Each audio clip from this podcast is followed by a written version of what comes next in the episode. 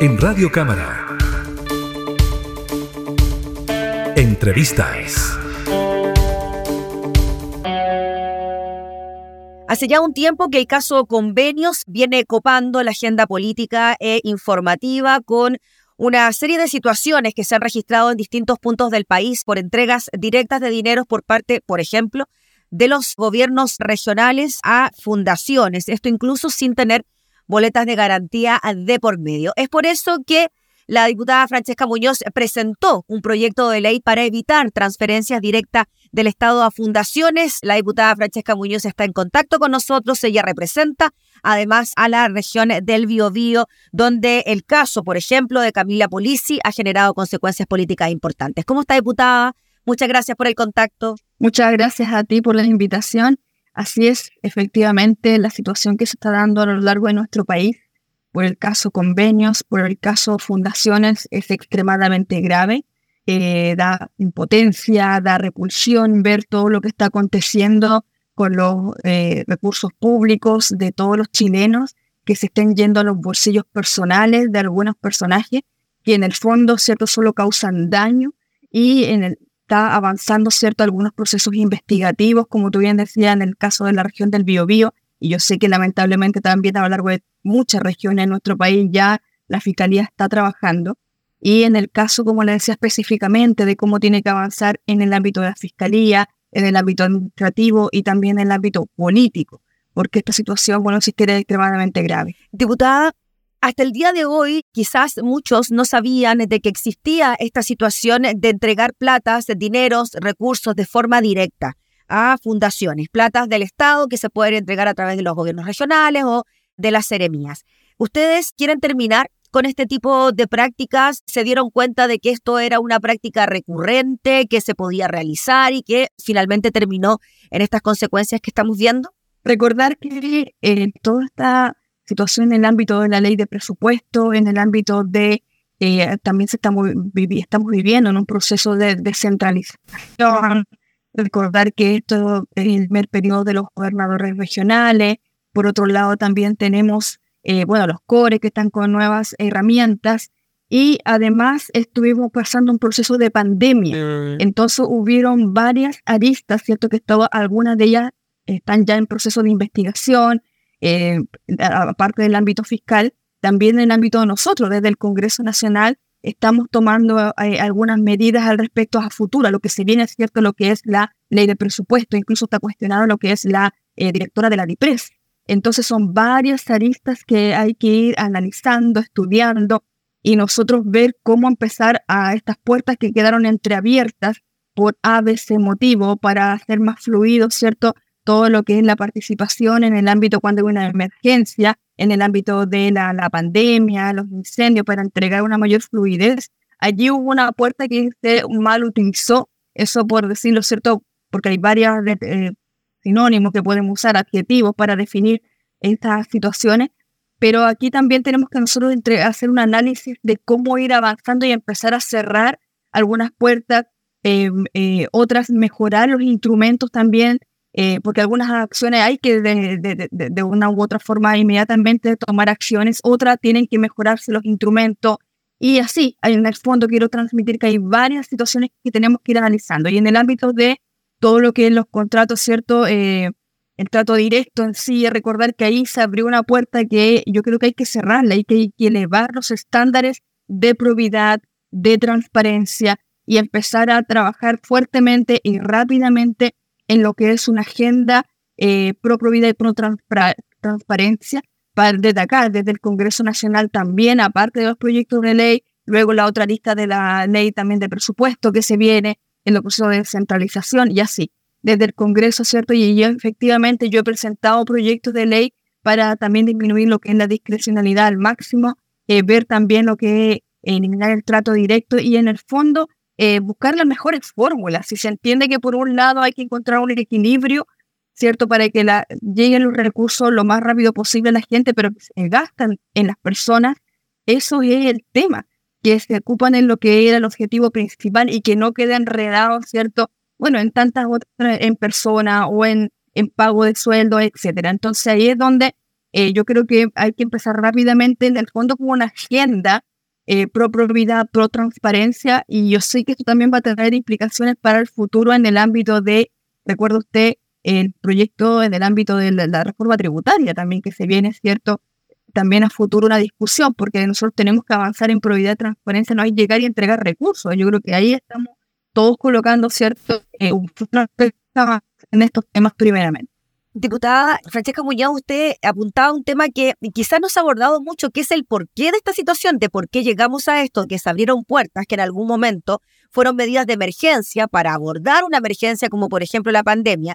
Me imagino que ahí se facilitó el tema del trato directo para entregar recursos de manera de emergencia, como su nombre lo indica, pero esto finalmente se extendió a lo que estamos viendo ahora, ¿no? Y eso, por eso usted habla de esta puerta que hay que cerrar y el punto, me imagino también, es que debe quedar un pelín entreabierta para que efectivamente cuando hay una emergencia real no sea engorroso la entrega de recursos, pero no caer en esta especie de libertinaje que existe frente a la transferencia directa. Efectivamente, como les decía aquí, tenemos que analizar esto en su conjunto. Son varias aristas, son varias variables, varias situaciones que hay que analizar en el ámbito de la ley de presupuesto, en el ámbito ¿cierto? de los gobiernos regionales, y que allí empezamos a analizar que se abrieron puertas, que hay que buscar el equilibrio luego, a ver cómo dejamos cierto que los recursos eh, lleguen a la ciudadanía de manera eficiente, eficaz, que se ocupe donde deben ocuparse en la gente y que no queden enredados, ¿cierto?, en, la, bueno, en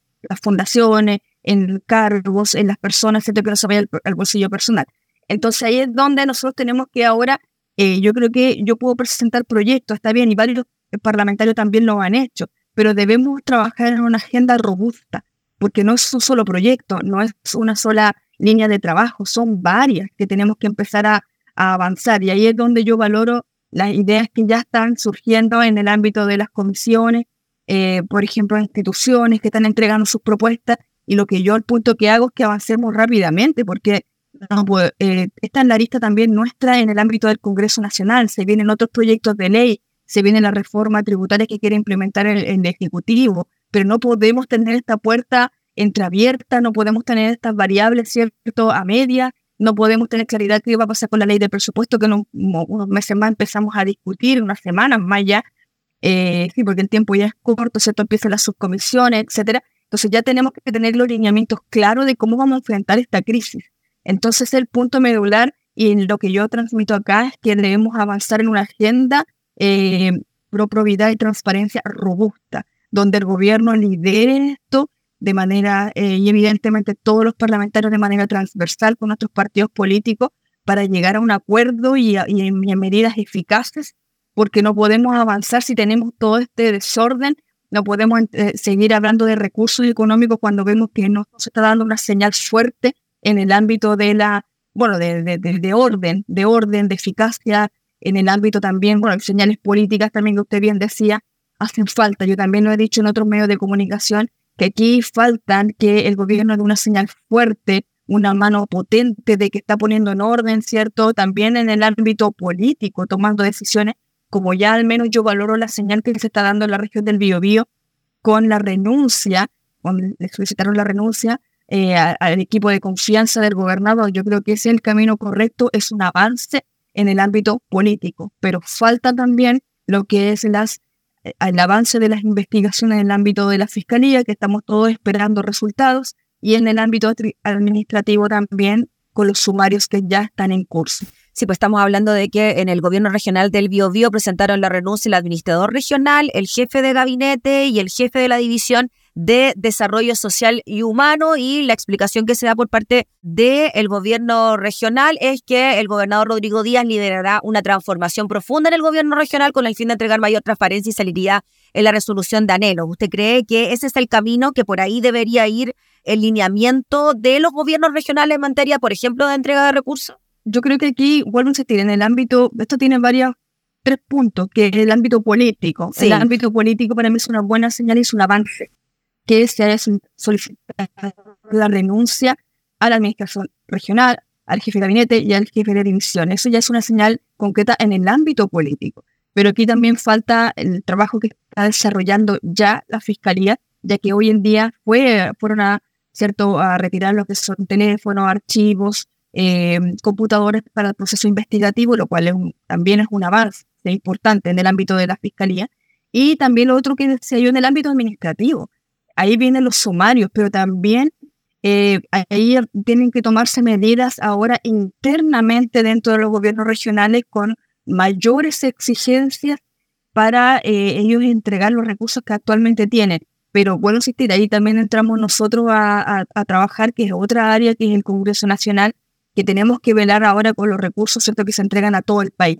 Yo creo que los gobiernos regionales, también lo que son los, los municipios, nosotros y todas las instituciones públicas tenemos que apuntar hacia el mismo fin, que es elevar los estándares de probidad y transparencia.